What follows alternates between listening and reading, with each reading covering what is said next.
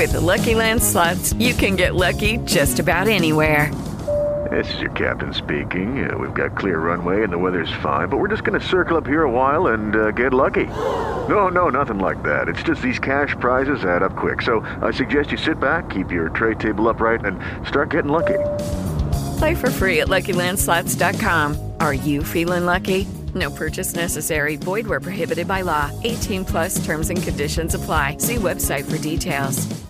With Lucky Land slots, you can get lucky just about anywhere. Dearly beloved, we are gathered here today to. Has anyone seen the bride and groom? Sorry, sorry, we're here. We were getting lucky in the limo and we lost track of time. No, Lucky Land Casino, with cash prizes that add up quicker than a guest registry. In that case, I pronounce you lucky. Play for free at LuckyLandSlots.com. Daily bonuses are waiting. No purchase necessary. Void where prohibited by law. 18 plus. Terms and conditions apply. See website for details.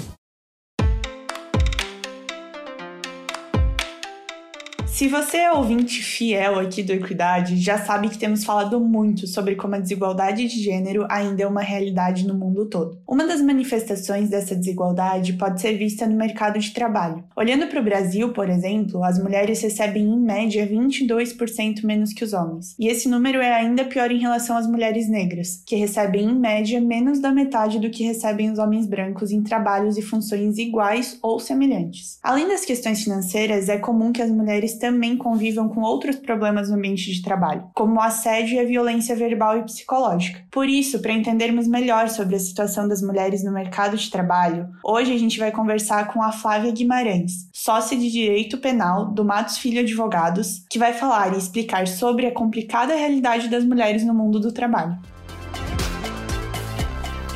Este é um episódio do projeto Equidade, uma parceria entre o Instituto Matos Filho e o Politize, onde explicamos de forma simples e descomplicada tudo o que você precisa saber sobre os direitos humanos. Vamos nessa?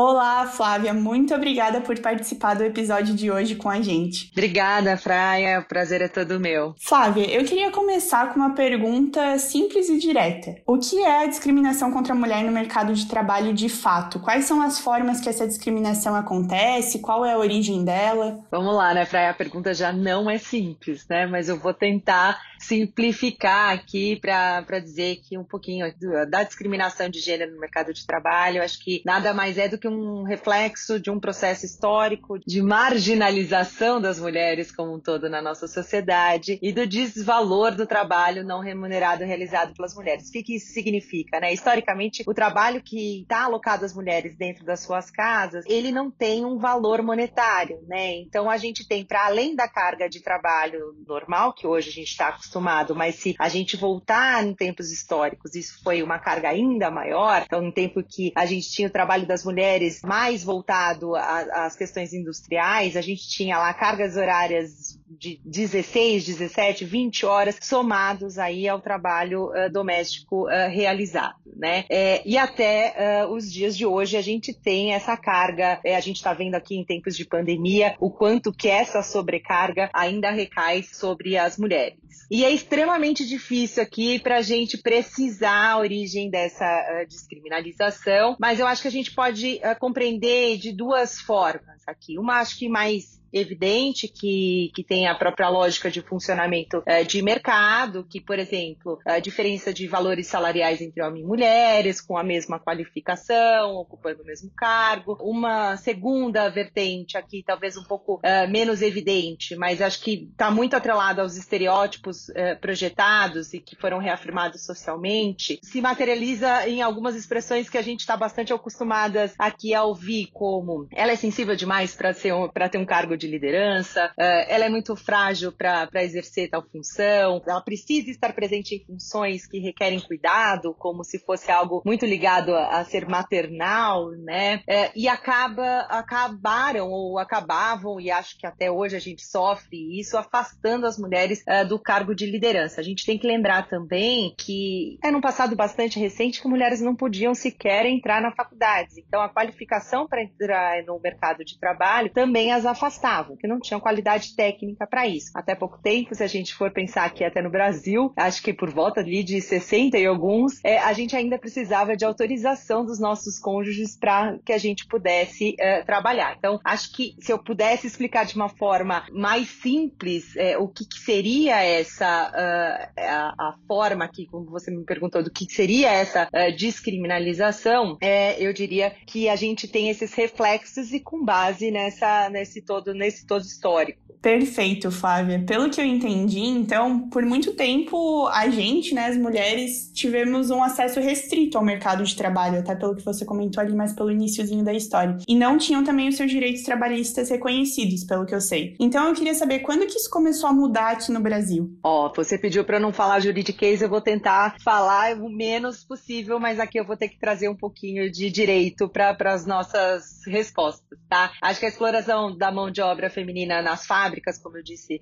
acho que na, na questão anterior, sobretudo acho que no primeiro eh, mandato aqui do governo Vargas, foi decisiva para a inserção das mulheres no mercado de trabalho. Em 32, o Vargas era então o presidente da República, ele promulgou alguns decretos eh, que tinha como objetivo eh, justamente regulamentar as condições de trabalho da mulher nos estabelecimentos industriais e comerciais. Foram diversas, mas ainda tímidas, os direitos garantidos pelo, pelo decreto. Né? Acho que algumas coisas merecem destaques aqui para a gente. Então, a igualdade de trabalho entre homens e mulheres, a vedação de trabalho nas indústrias e comércios no período entre as 22 e as 5, porque isso não, não tinha uma limitação, a remoção de materiais de peso superiores aos estabelecidos nos regulamentos elaborados pela autoridade pública, a proibição do trabalho das mulheres em minerações, serviços considerados naturalmente perigosos ou insalubres, bem como a proteção à maternidade. A gente sabe que hoje a gente busca por mais igualdade e, e etc. Né? A gente gente quer estar em todos os espaços de trabalho, mas à época todos esses direitos foram muito relevantes. Nesse mesmo período, se a gente for pensar, é muito próximo, né? A gente teve a promulgação da primeira Constituição Federal, de, que foi a de 1934, que previu a proibição da existência de diferenças salariais entre homens e mulheres. Então tá logo aí, né? Faz um, um passado muito recente. Sobre a, a, a, justificativa única da diferença de gênero, né? Não podia se dizer que haveria discriminação por ser mulher, é, bem como a, a proibição do trabalho das mulheres em indústrias insalubres e a garantia assistência médica e sanitária às gestantes, que isso também não tinha uh, nenhuma garantia. Um pouquinho mais à frente, mas ainda próximo a esse período de 34, que eu disse sobre a Constituição Federal, em 1943, surge a consolidação das leis do, do trabalho, que é a nossa famosa CLT, que também trouxe um capítulo exclusivo à proteção do trabalho da mulher. Então, tratou aqui sobre a duração e as condições do trabalho, discriminação, trabalho noturno, no períodos de descanso, métodos e locais de trabalho e proteção, especialmente aqui à maternidade. Acho que de lá para cá a gente tem muitos avanços e merece, acho que destaque também a Constituição Federal de 67, que trouxe outras inovações relevantes sobre o tema e aí acho que especificamente proibindo a adoção de critérios admissionais, ou seja, de contratação é, diferentes entre si por motivos de sexo, raça ou estado civil. E assegurou também às mulheres a importante aposentadoria com salário integral após 30 anos de trabalho, que a gente tem até hoje esse direito reconhecido. É, apesar disso, é, é sempre importante acho que a gente lembrar que são muitos os desafios que ainda temos pela frente, em especial se a gente pensar aqui nas intersecções de classe uh, e raça. Mas acho que já foram vários os direitos conquistados de, nesse período. E hoje em dia, quais são as principais garantias trabalhistas que as mulheres possuem no país? Eu falei aí de algumas das constituições, mas o que a gente tem hoje é a Constituição de 88, né? Que ela é conhecida como a nossa uh, Carta uh, Cidadã. E não de forma, acho que equivocada, porque ela introduziu na legislação nacional, por exemplo, a licença maternidade de 120 dias, é, garantiu a vedação de dispensa arbitrária ou sem justa causa da gestante, sem prejuízo de emprego ou salário, assim como a determinação para que o legislador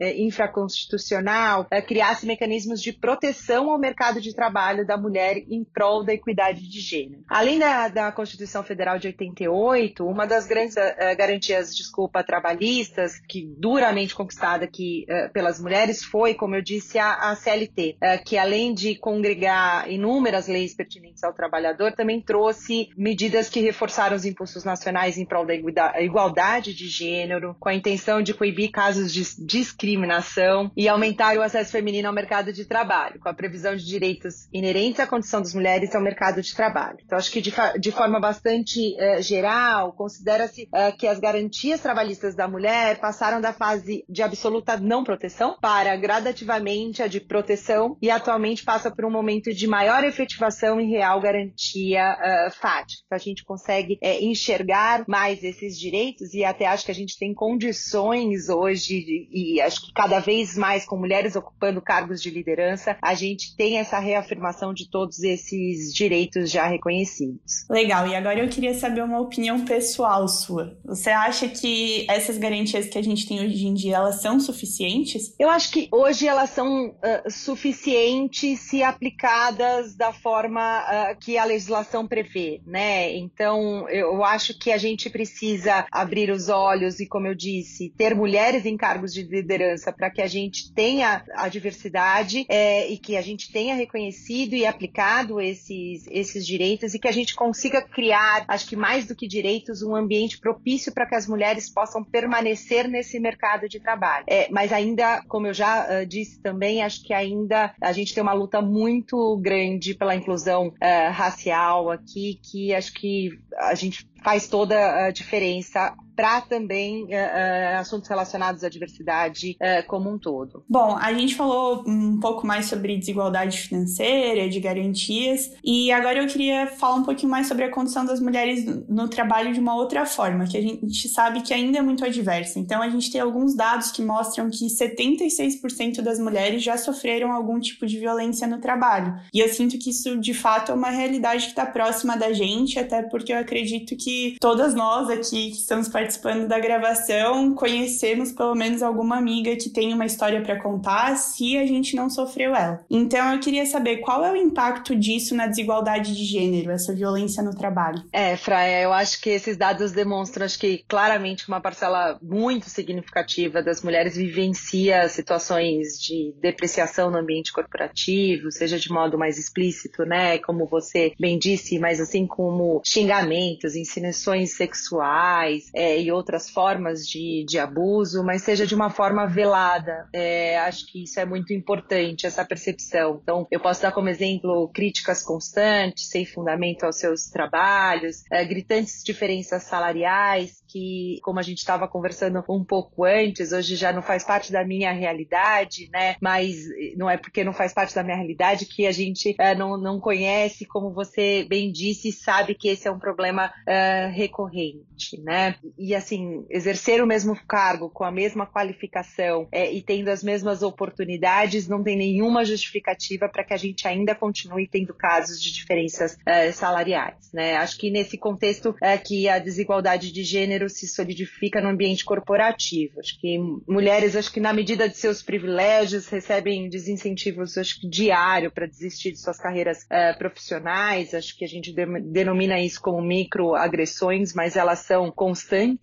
E como a gente falou um pouco antes, a, a criação desse ambiente propício para que a mulher possa se manter no mercado ou se manter naquele trabalho é, é muito, muito relevante. Né? Acho que o efeito disso é devastador você mesmo trouxe uh, os números aqui para gente, é, e o não acolhimento, acho que dessas uh, profissionais apenas reforça essa ideia de que ali não seria um, um lugar para mulher, né? É um estereótipo uh, de um resultado de um ciclo vicioso é, que, que, tem origem aí, como a gente já disse, num preconceito de gênero, acho que não só aqui no nosso país, como no mundo, né? Flávia, eu gostei que você falou ali que apesar de a desigualdade salarial não ser uma realidade na sua vida no momento é, ainda é na de outras mulheres, porque eu acho que isso mostra muito um, uma, uma realidade nossa que dentro do próprio grupo que é discriminado, que são as mulheres, a gente ainda tem mais discriminação ali dentro, dependendo é, é, de alguns outros fatores, como raça, classe social, nível de escolaridade, enfim, diversos outros obstáculos que mulheres que já têm o obstáculo de ser mulher ainda sofrem. Então eu queria saber, de maneira geral, qual que é o perfil das mulheres que estão inseridas no mercado de trabalho, que eu imagino que tenham um perfil, e também no caso das mulheres negras, como que elas estão inseridas nesse mercado? É, Fray, acho que sob, uma perspectiva uh, subjetiva,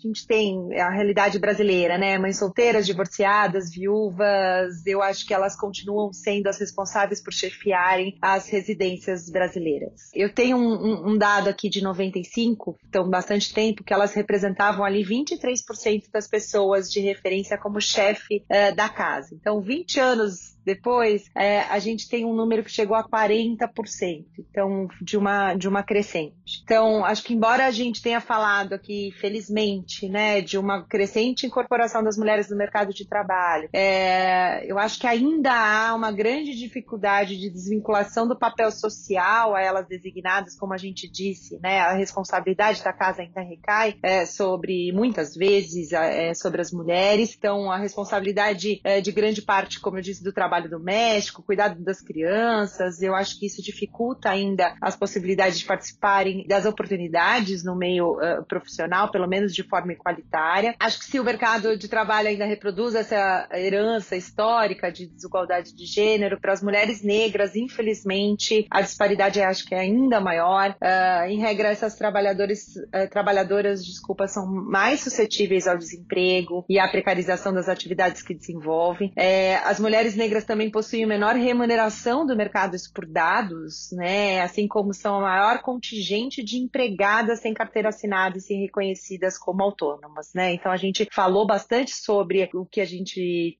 tem ali na, na CLT, na consolidação das, da lei dos trabalhos, mas a gente não pode esquecer que há um, um grande número de mulheres que, que são conhecidas como autônomas. É, acho que no âmbito das grandes empresas, nesse mesmo uh, sentido, é mais raro ainda vermos mulheres negras ocupando cargos de liderança. Né? Acho que o que reforça ainda mais a necessidade de se fazer sempre um recorte de raça e classe aqui nesse, no, no que a gente está conversando. Entendo que isso acontece porque também, em, em, em, que pese essas mulheres brancas tenham avançado, ainda que pouco, mas a gente tem, porque a gente tem muito ainda para uh, avançar no cargo de, de, liderança, a realidade não é a mesma se a gente observar uh, o recorte de raça, né? Então, acho que quanto mais a gente falou um pouquinho aqui de diversidade. Quanto mais diverso for esse, esse ambiente, mais atratividade e mais a, a gente reforça a necessidade de se ter um reconhecimento da, dos direitos a, a, já conquistados aqui eh, pelas mulheres e mais a gente afasta eh, essa diferença salarial e essa condição que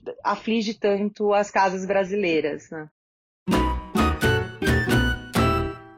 Perfeito, Flávia. Agora a gente vai para o nosso ping-pong aqui do Equidade. Eu vou te explicar um pouquinho melhor como ele funciona. Eu vou falar algumas palavras ou termos e eu vou pedir para você, em poucas palavras, me dizer o que eles significam para os direitos das mulheres na sua opinião pessoal. Deu para entender? Vamos lá, deu sim, vamos lá. então, o primeiro termo é igualdade salarial entre gêneros. Acho que fica claro que esse direito é garantido em lei. A gente trouxe bastante coisa, né? Desculpa, é ping-pong, né? Então, acho que é um direito garantido em lei, mas que ainda pende de efetividade efetivação plena. O segundo é assédio no ambiente de trabalho. Assédio são condutas que expõem as trabalhadoras a humilhações e constrangimentos no ambiente do trabalho, com consequências extremamente gravosas a essas vítimas. Direitos trabalhistas das mulheres. Bom, isso com certeza é uma conquista histórica em prol da equidade e da cidadania plena. Independência financeira das mulheres. Acho que de tudo que a gente falou, talvez esse seja um dos pontos mais importantes, né? Mas entendo que é uma base para a liberação do potencial e para a liberdade plena das mulheres em relação às figuras masculinas. Show, Flávia. Muito, muito obrigada por contar um pouco do seu conhecimento aqui para a gente hoje. Foi muito frutífero para mim. Tenho certeza que para todo mundo que escutou a gente, está escutando. É, então, queria te agradecer muito por ter tirado esse tempinho para ensinar para a gente um pouco melhor sobre a situação das mulheres no mercado de trabalho. Imagina, Fraia, o prazer é todo meu, como eu disse, é uma oportunidade imensa estar aqui com vocês e se você me permitir, eu gostaria de agradecer imensamente as pessoas que trabalham aqui no meu time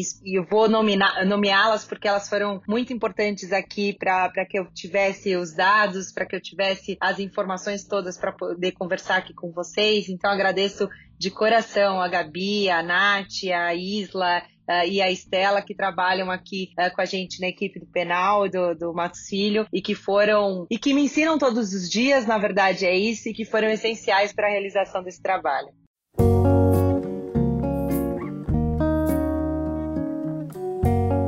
Bem, deu para perceber que com o tempo as mulheres foram ganhando espaço no mercado de trabalho e conquistando seus direitos. Hoje, muitas mulheres ocupam cargos e funções que eram impensáveis tempos atrás, mas ainda sofrem com a desigualdade de gênero no ambiente de trabalho, é claro. Além disso, a desigualdade se faz presente entre os próprios grupos de mulheres, em que as mulheres negras não só possuem mais dificuldade de acesso ao mercado de trabalho, mas também possuem uma renda média menor. Isso significa que outros fatores precisam ser levados em consideração, porque acabam servindo como obstáculo para alcançarmos de fato a equidade de gênero. Quer entender melhor sobre esses obstáculos e desafios? Então continue com a gente, pois semana que vem voltamos com mais um episódio do Equidade, em que vamos falar sobre por que é tão difícil ser mulher nesse mundo. Ficamos por aqui, agradecemos imensamente a Flávia pela participação e esperamos que você tenha gostado desse episódio. Ele é um dos vários conteúdos que produzimos no projeto Equidade, uma parceria entre o Instituto Matos Filho e o Politize. Além desse podcast, você também pode conferir os nossos conteúdos em formato de texto e de vídeo.